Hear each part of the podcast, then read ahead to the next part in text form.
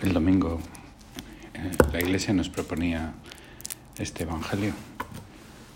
Cuando alguien te invite a una boda, no vayas a ponerte en primer puesto. No sea que otro más distinguido que tú haya sido invitado por él. Y al llegar te diga, cédele este sitio y ponte el último. Esto lo entendemos bastante. Porque es hasta práctico. Es, un bochorno el que te pongan el último, ¿verdad? Y sin embargo, pues es un orgullo que te suban de puesto. El problema es que continúa el Señor. Decía también al que le había invitado, cuando des una comida o una cena, no llames a tus amigos, ni a tus hermanos, ni a tus parientes, ni a vecinos ricos. No sea que también ellos te devuelvan la invitación y te sirva de recompensa. Al contrario, cuando des un banquete, llama a pobres, tullidos, cojos y ciegos. Y serás bienaventurado porque no tiene para, para corresponderte. Se te recompensará en la resurrección de los justos. Cuando leía este Evangelio, me preguntaba de alguna manera, ¿tú has invitado alguna vez a comer a un pobre? No, jamás. Jamás. Entonces, un cero en esta pregunta, ¿no? Y parece que es como algo fundamental.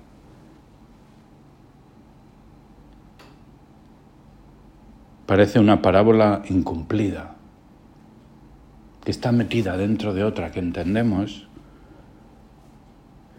pero claramente Jesús no está hablando de buenos modales en la mesa, ni de cómo organizar tus invitaciones.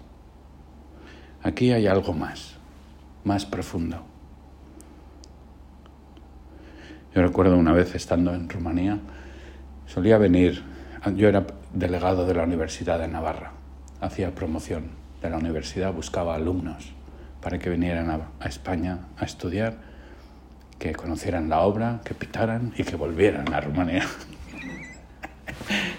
bueno, ese era el, sueño dorado. Además, me permitía muchas otras cosas, pero era muy interesante. Tener una tarjeta de una universidad buena te abre muchas puertas. Y todos los años venía alguien de Navarra a ayudarme a hacer las visitas a los colegios y presentaciones. Y, y, tres años vino una chica que yo conocí a su familia, que eran alumnos de mi colegio, y hice mucha amistad con sus padres. A ella no la conocía, pero se dedicaba a esto. Y entonces nos conocimos y le dije, pues vente a Rumanía y vente con tu madre. Y entonces se vino con su madre. Y entonces por la mañana nos íbamos a trabajar y, y luego por la tarde pues nos dábamos unos paseos, íbamos a comer, una excursión y nos lo pasamos genial. Y, y entonces esta chiquita no era de casa, bueno, casada con tres hijos o cuatro, no sé. Y, y sin embargo tenía una sensibilidad, o sea, veía a un pobre, se removía y se iba donde él y le decía, ¿qué necesita usted? Vamos a comprarlo. Perdonad un segundo. Entonces nos metíamos en un magazine de estos de, de alimentario, de, de alimentos ¿qué necesita usted? Coja lo que usted quiera. Entonces, recuerdo una vez que estaba un pobre con su hijo pequeño de ocho años o así por la calle y se removió y los cogió, los metió en la tienda y lo que quiera. Y el niño se le abrieron los ojos, lo que quiera. Sí, sí, lo que quiera. Y eligió una botella de dos litros de limonada. Ese era su sueño. Pero bueno, de hecho nadie lo hacemos, ¿verdad? Lo de invitar a los cojos, a los tullidos, a algún romano que haya por ahí pidiendo. Y Esto engancha bien, me parece a mí, con otros evangelios que hemos estado meditando esta semana, de estar vigilantes. No sabéis ni el día ni la hora. Han sido como tres o cuatro evangelios seguidos hablando de lo mismo. Ese ladrón nocturno, que no nos pille dormidos, que nos saqueará, que si el Señor llega y le, le descubre atento, vigilante, se alegrará tanto que le sentará a su siervo en la mesa y él le servirá. Cosa inaudita. Por estar vigilante. También hemos meditado el Evangelio de las vírgenes prudentes y las necias, que todas se durmieron. Todas. Pero una tenían esa actitud de vigilancia activa previeron el aceite, estaban dispuestas. Los padres de la Iglesia, cuando analizan estas parábolas, pues sobre todo esta última, hablan de que esa vigilancia es estar vigilante, no es estar sin hacer nada mirando hacia un sitio a ver si viene alguien, ¿no? Eso no es esperar, no es vigilar. La vigilancia es una vigilancia activa, es la vigilancia del amor. Y volvemos de nuevo a nuestro tema. El estar vigilantes es tener esa actitud, efectivamente, de mirar qué es lo que sucede a nuestro alrededor para actuar inmediatamente, para salir en la búsqueda, para...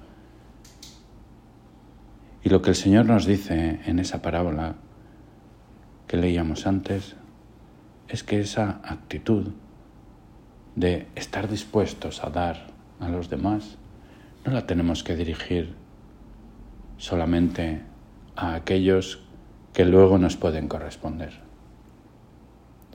sino que el amor es desinteresado, el amor es gratuito, eso es el amor de amistad.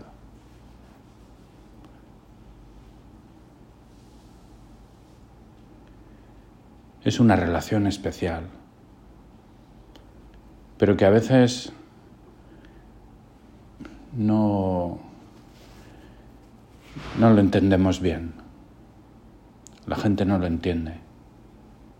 Limita su amistad mucho o piensa que un amigo es un tesoro, como si fuera un objeto, cuando la amistad es una actitud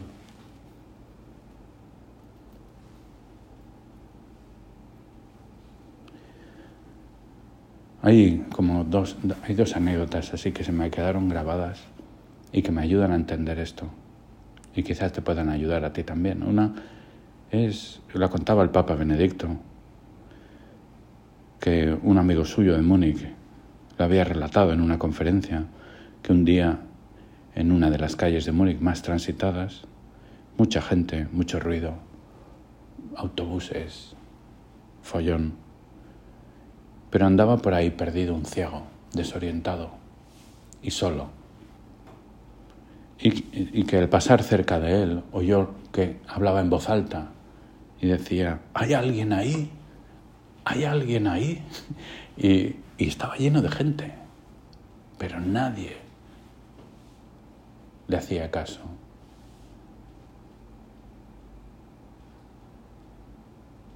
Y como contraste, pues era esa actitud que la que meditaba el Papa Benedicto en esa charla que daba, o conferencia, o homilía, de en la iglesia, cuando es la ceremonia de la ordenación sacerdotal, pues los candidatos, cuando dicen su nombre, se levantan y dicen, Adsum, yo estoy aquí. Esa es la respuesta de la vocación, ¿no? el, el decir, igual no hay otros, mándame a mí, yo estoy aquí dispuesto. Pues esa actitud, que sería la propia de la amistad, en contraste con, con otra actitud que era una broma que me contaron que ocurrió en el colegio romano, que llegó una vez un keniata que no tenía ni idea de castellano y un americano pillo, pues le explicó, le dijo, mira, no te preocupes, cuando alguien te diga y tú no entiendas nada, tú tienes que decirle, me da igual. ¿eh? Entonces, ah, bien, bien, bien, claro, no sabía nada. Entonces, los primeros con los que interactuó el pobre keniata se quedaron. Oye, ¿puedes ir a por la piscina? Por tal? Me da igual. Menudo favor, ¿verdad? Es lo de poner la zancadilla al ciego, ¿verdad? Qué contraste, ¿verdad? la actitud de aquí estoy, para lo que haga falta, con quien sea, desconocido, porque esa es la actitud del amor. Con el ahí te quedas, es que me da igual. Y la amistad es el amor de amistad. La, amistad no es una cosa. Eso con las niñas ocurre, ¿no? Tengo mis amigas. Tú no eres mi amiga. Es como si tuviera una caja de amigas y tengo aquí mis tres amigas, ¿no? Y tú no estás en esta caja. ¿eh? Y, y, la amistad es, es, es una actitud. Es el amor de amistad. Está el amor de concupiscencia, que busca una satisfacción. Está el amor de amistad, que es dar, abrirse, entregarse. Es más, sin esperar nada a cambio. Es el amar al tullido, al rumano del supermercado. No invitáis a rumanos de supermercado aquí a cenar, ¿eh? Pero, pero, bueno, se entiende.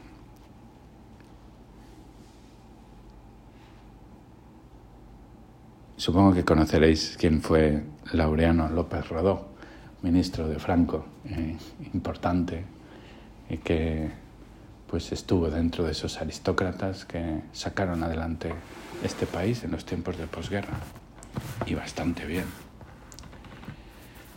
Pues este hombre, que era un personaje, siendo ministro, pues un tiempo viviendo o pasando una temporada en Santiago, en La Estila, en el Colegio Mayor, pues contaba otro, pues don Pedro Huidobro, que le tocó hacer la charla con él.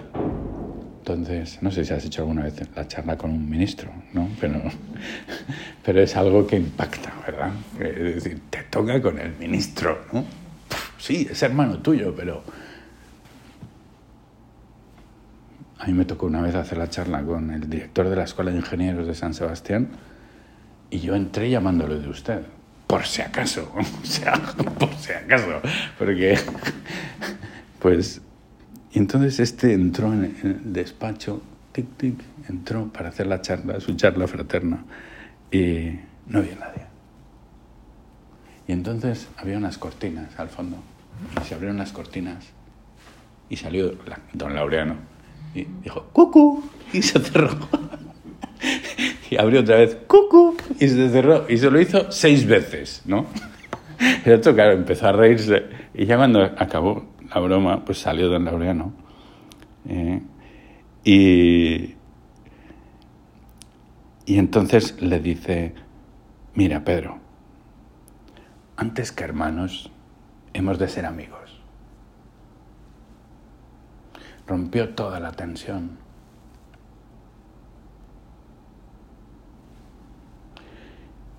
Y yo pienso que transmite ahí un, un mensaje muy profundo, muy profundo. Porque quizás nosotros usamos pues esa expresión, somos hermanos, con mucha ligereza. Sí, somos hermanos. Somos hermanos, pero somos amigos. Recuerdo también que cuando estaba estudiando en Pamplona, en Pamplona tienen un carácter muy peculiar. Bueno, en toda la zona norte ocurre lo mismo, en el País Vasco también. Existen las cuadrillas de amigos. que son guetos cerrados, muy, muy, muy restrictivos, de los amigos que hacen como una especie de pacto de sangre de salir juntos, ¿no? Entonces uno no se puede ir con otros, sale con la cuadrilla. Y salvo que haya una enfermedad, una invalidez o, eh, o algo así, pues hay que salir. ¿No? Entonces yo recuerdo que invitaba a mis amigos a la meditación y muchos de ellos me decían, ay, no puedo ir a la meditación, pero es que es que he quedado con mis amigos. Y yo me enfadaba y decía, ¿yo qué soy? ¿No? ¿A quién copias tú en los exámenes? Tonto del bote. O sea, ¿quién te saca a pasear a ti cuando no tienes... y ahora sales con tus amigos, ¿no? Eh, y es, bueno, es esa la idea, ¿no? Que, que, a veces hacemos como, como de la amistad una clasificación, cuando en realidad tiene que ser una actitud. Eh, es, es una actitud. Es, es ofrecer ese amor nuestro de manera desinteresada. Eh, hay algo más importante que los amigos. Cuando todos los demás tienen que ser mis amigos, porque lo que estamos hablando no es de amigos, sino de amor de amistad. Tengo ese amor de amistad. Tengo esa preocupación por cuidar, por hacer cualquier cosa, por ofrecerme amistad a todos. Porque, lo decía Jesús, si amas al que te quiere, al que te corresponde, al que te puede corresponder, ¿acaso no haces lo mismo que los que no son cristianos? Este verano estuve haciendo el Camino de Santiago y, y, me estudié todas las leyendas, bueno, las que encontré eh, relacionadas con el camino. Y había una que, que, me vino a la cabeza cuando preparaba la meditación sobre la amistad. Y, y fue, se llama la leyenda del lobo protector de peregrinos. Eh, y cuenta que un peregrino que iba hacia, hacia, el, hacia el Santiago iba por los bosques de los Pirineos, cerca de Roncesvalles, llegó a una posada. Iba solo. Y allí conoció a otro peregrino con el que entabló amistad. Engancharon, se hicieron camaradas, de tal modo que, pues, acordaron ir juntos. para protegerse de los animales, de los bandidos, para apoyarse. Y así comenzaron su recorrido y al segundo día el otro le apuñaló por la espalda, le desnudó, le quitó todas las cosas, lo tiró por un terraplén, le traicionó. Entonces ya estando para morir, el pobre vio unos puntitos en la oscuridad, que era una manada de lobos, que venía a por él. Dice, ya lo que me faltaba. eh, pero el lobo que iba delante le miró fijamente, los demás iban detrás, él se detuvo, hizo un gesto, un gruñido, y asistieron pacíficamente a su muerte. Después se lanzaron a la búsqueda del traidor.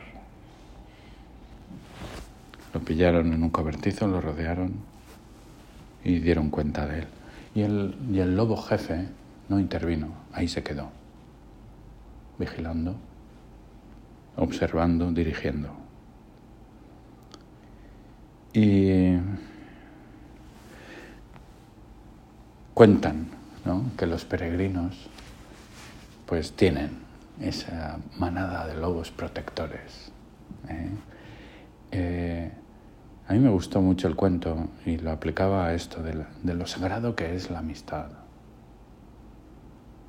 Porque la gran gravedad es que donde debía de haber habido correspondencia y amor, hubo traición y puñalada por la espalda. Y me gustan mucho los contrastes estos tan opuestos, porque, porque nosotros estamos hablando de seguir a Jesús, de ese modelo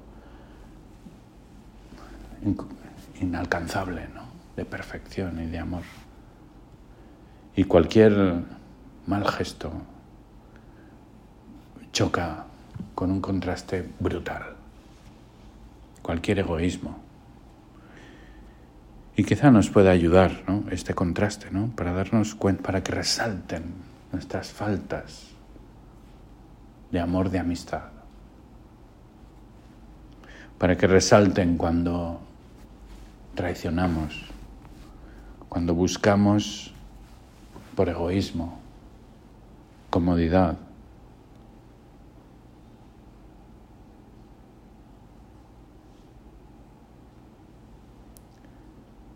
No te tienes que preguntar si tienes amigos. Te tienes que preguntar si tu amor es de amistad.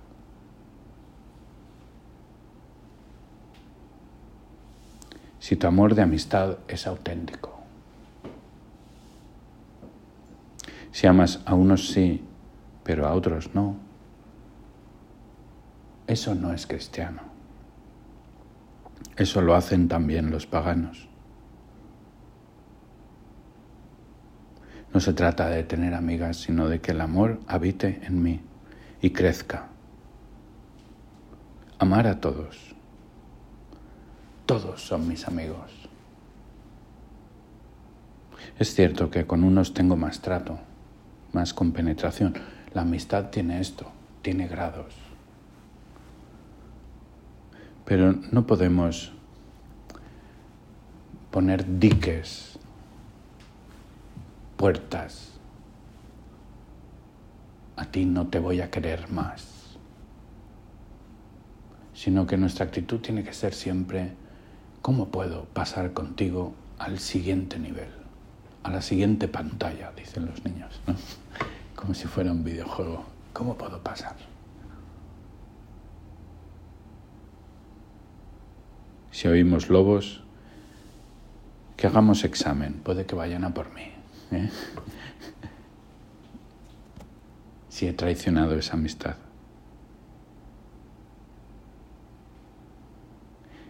Y se me ocurrían como dos cosas muy concretas. Una, que nadie pase un mal rato cerca de mí por mi culpa, o sin que yo no intente impedirlo. Tengo que tener esa sensibilidad, ese superpoder de darme cuenta de quién a mi alrededor lo pasa mal.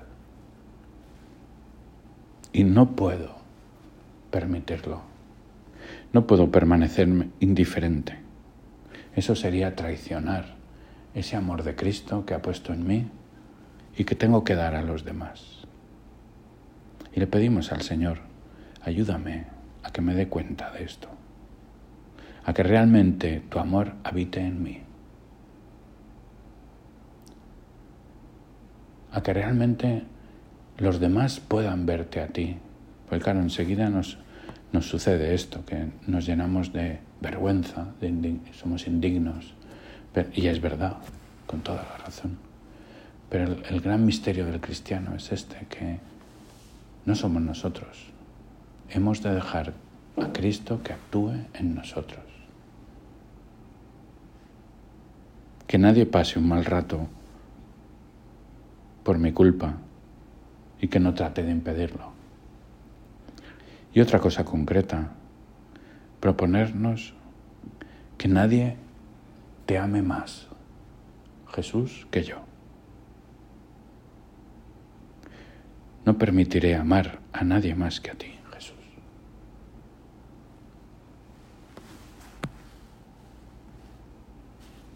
El cristianismo tiene mucho que ver con la amistad. Jesús habló de amistad. Así se dirige a sus apóstoles. Os he llamado amigos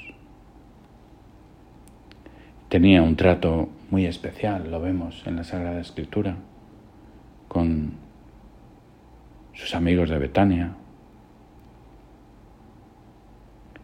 con los apóstoles. María Magdalena y con todas las personas con las que se tratan, ¿no? La mujer sirofenicia que viene angustiada porque tiene un hijo que y Jesús la habla de los, las migas echadas a los perrillos. Quizá nos falte un poco el contexto, pero lo bien que reacciona la mujer. Cuando quizá nosotros nos podríamos enfadar, ¿no? Que ha llamado perra, ¿no? Pero el tono, el modo, el gesto, el contexto que nos falla, la realidad es que ella reacciona súper bien. O sea que el Señor debió de ser tan delicado eso es la amistad. La amistad de Jesús con todos. Porque Jesús refleja, es el que mejor refleja el amor de Dios Padre. Y así hemos de amar nosotros, imitando ese amor de Cristo. Quien ve a Cristo, ve al Padre. Quien me ve a mí, tengo que decir, ve al Padre.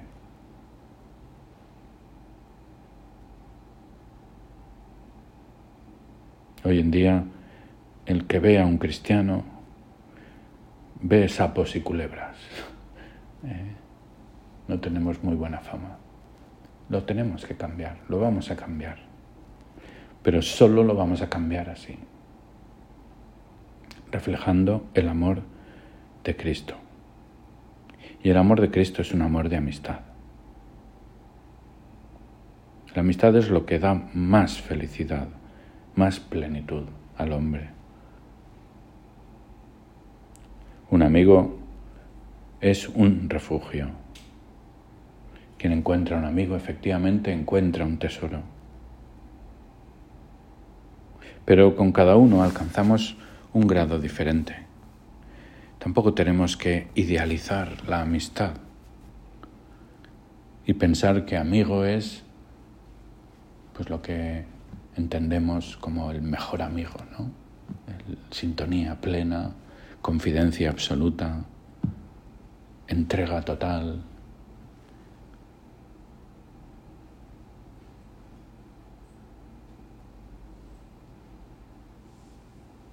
No, nos hemos de proponer amar con amor de amistad y ir creciendo siempre en ese amor de amistad con todos y que cada uno llegue al nivel más alto posible. La amistad no es una pasión en el sentido de que nos acontece, nos sucede, sino que es el resultado de nuestra libertad. Yo quiero amar o no. A veces nos excusamos, es que no la quiero, es que me cae mal, pasión. Y no. El amor es resultado de mi libertad. Si yo quiero quererle, puedo quererle. Debo quererle. porque la amistad no es sensibilidad. Hay personas con las que nos aproximamos y ya sentimos como una especie de escudo químico y ya nos sentimos bien y nos sentimos... Pero eso no es la amistad. La amistad es la actitud tuya, interior, mía, interior de querer amar, de modo gratuito, de modo pleno, con el amor de Cristo.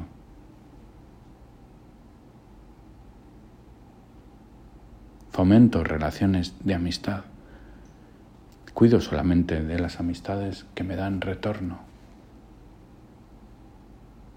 Hago distinciones superficiales. Y que oiga Jesús tu reproche. No, ¿acaso no hacen eso también los paganos? Nuestro amor tiene que ser diferente, totalmente diferente. La amistad es sobre todo compartir. Esa es quizá la actividad más propia de la amistad. Y así como sucede con las, cuando hablamos de compartir, pues podemos compartir cosas materiales. Pero ese quizás es el grado más bajo de, de compartir. Lo mismo sucede con la amistad. El compartir algo material es imperfecto porque realidad en realidad no se comparte, se parte. ¿Eh? Tú te comes tu trozo de pastel y yo me como el mío. ¿Eh? Tú haces tus encargos y yo hago los míos.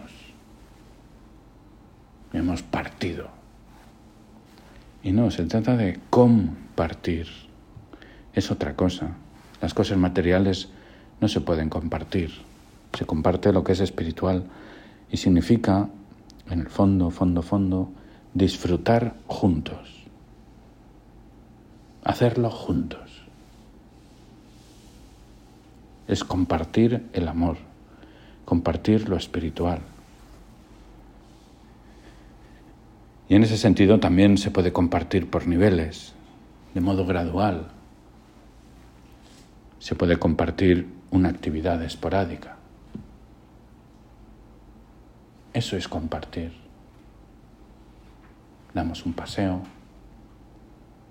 vemos este programa, hacemos la comida juntas, compartimos una actividad un encuentro. Luego el siguiente nivel es pues darle como un estatus más continuo, ¿no? Compartimos el hacer una actividad, compartimos una afición. Y seguimos subiendo, ¿no? Compartimos algo de nuestra intimidad, nos contamos cosas. Compartimos lo que tenemos en el corazón. Compartimos los pensamientos más personales, las ilusiones, las esperanzas. Y seguimos subiendo. Compartimos los miedos, las frustraciones, nuestro amor.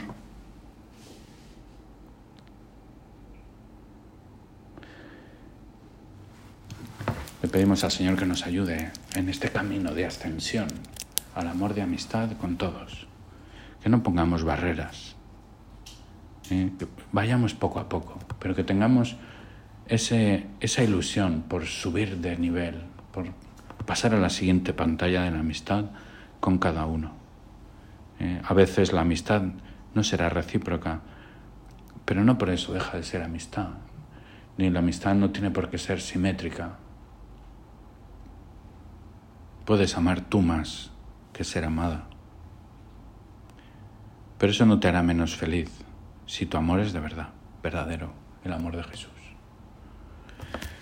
Le pedimos ayuda a nuestra madre, que ella fue maestra de ese amor del que hablamos, de amistad, con todos los apóstoles que correrían cada vez que pasaran cerca de Jerusalén para ir a verla, con Jesús, con San José, te pedimos ayuda, Madre nuestra, ayúdanos a amar de verdad como amaba tu Hijo y con ese amor que también tenías tú.